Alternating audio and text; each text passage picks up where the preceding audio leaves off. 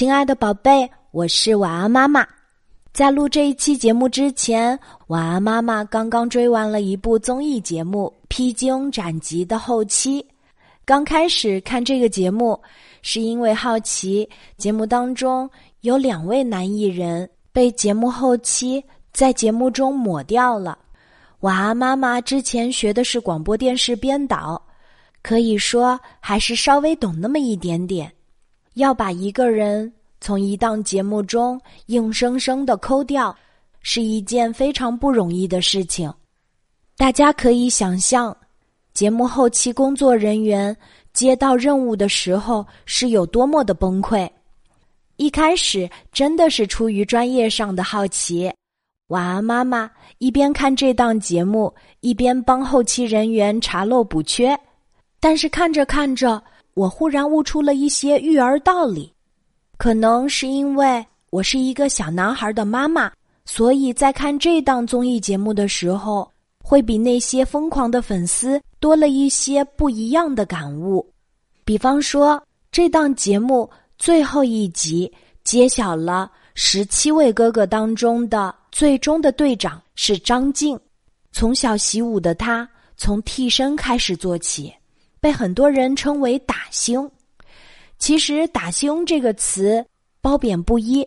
有人觉得这是一个中性词，也有人觉得“打星”和那些非常了不起的明星是有区别的。而张静在这一行也是摸爬滚打了很多年，在需要唱跳的节目当中，大家都不太看好他。最早三十几位哥哥自由组队的时候。没有人愿意选他，张静几乎是被选剩下来的。但是后来通过他们的努力，越战越勇，气场也就来了，最终成为了最有凝聚力的队长。也就是说，几个月前，连张静自己也不知道，最终站在队长这个位置的，竟然是他。知道了大结局。再重新去看第一期节目，你会发现它就是一个非常励志的故事。三十几位哥哥中，有追求完美的专业人士，有喜欢较真儿的人，有社恐，有吃货，有各种性格、不同年龄阶段的男性。而在看这档节目的时候，我忍不住会想：很多年之后，我的孩子是那个爱哭的。那个追求完美、跟自己过不去的，还是在团队中总是拖后腿，然后觉得很抱歉的，也或者是一意孤行、坚持原则的。这档节目中呈现出的三十多种人物的特征，他们身上的闪光点和缺点，也都是我们的孩子未来可能会拥有的。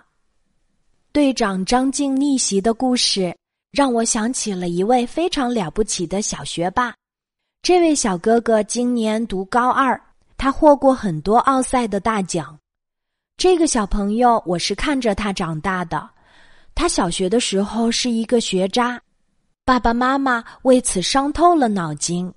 到初中的时候，在数学老师的鼓励下，他的天赋被发掘出来，做题成为了一件开心的事情。现在读高二，已经可以代表我们江苏去参加全国的化学奥林匹克大赛，是不是很了不起呢？是啊，他的妈妈当时也觉得自己的孩子将来连普通高中可能都考不上，谁会想到这样惊喜的改变呢？作为孩子的妈妈，在陪伴他成长的过程中，我们该做些什么呢？我觉得我们要做的事情还真的不少，比方说，在某些事情上，作为家长，我们是不是太过于追求完美了？首先，第一关就是学汉语拼音。对于很多家长来说，这是一件特别抓狂的事情。学校的老师会给孩子们默写，所以每天晚上回来，爸爸妈妈就要给孩子进行辅导。家里总是鸡飞狗跳，孩子的拼音还没有入门的时候，总感觉他就是个小傻瓜。为什么我讲过那么多遍？为什么别的孩子都会，而你偏偏不会呢？甚至有一位宝妈在朋友圈里发了这么一段话，她说：“哪里有团购戒尺的？我真想打他的小手心。”晚安，妈妈看到了这位宝妈发在朋友圈的感悟，特地给她留言。我对她说：“作为初中一年级的学生家长，我这样一个过来人。”想要告诉你的是，学拼音这种东西，就是早晚睡觉一起天亮。反正所有一年级的小朋友最终都会熟练的掌握汉语拼音，所以他早一些掌握和晚一些掌握其实是没有什么区别的。就像花园里每一朵花的花期都是不一样的。每一个小朋友，他们也都是不一样的，而且班里的小朋友甚至有的相差一岁，这本来就是一个不在同一起跑线奔跑的比赛。所以，晚安妈妈想特别分享给各位宝爸宝妈：我们真的不要太过于追求完美，在小学低年级的时候就一定要考满分吗？这种追求完美的心态，不仅会让孩子崩溃，也会让家长受不了。在看《披荆斩棘的后期》这档节目的时候，晚安妈妈很有感触。如果你希望未来孩子是个有才华的人，但也一定要让他接受自己的不完美。你的孩子将来可能会是一个很重感情的人，你也一定希望。他不要遇到什么事情，然后像个没头的苍蝇，就哭得稀里哗啦。遇事不慌，处事不惊，这也是你作为家长希望他拥有的珍贵品质。多让孩子参加一些集体活动，学校里的一些体育比赛，再或者是夏令营或军训。当孩子脱离父母，在一个完全陌生的环境中。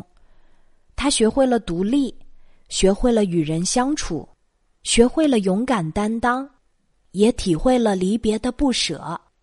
不管未来我们的孩子变成什么样子，都希望他开心、快乐，能够绽放出属于他的光。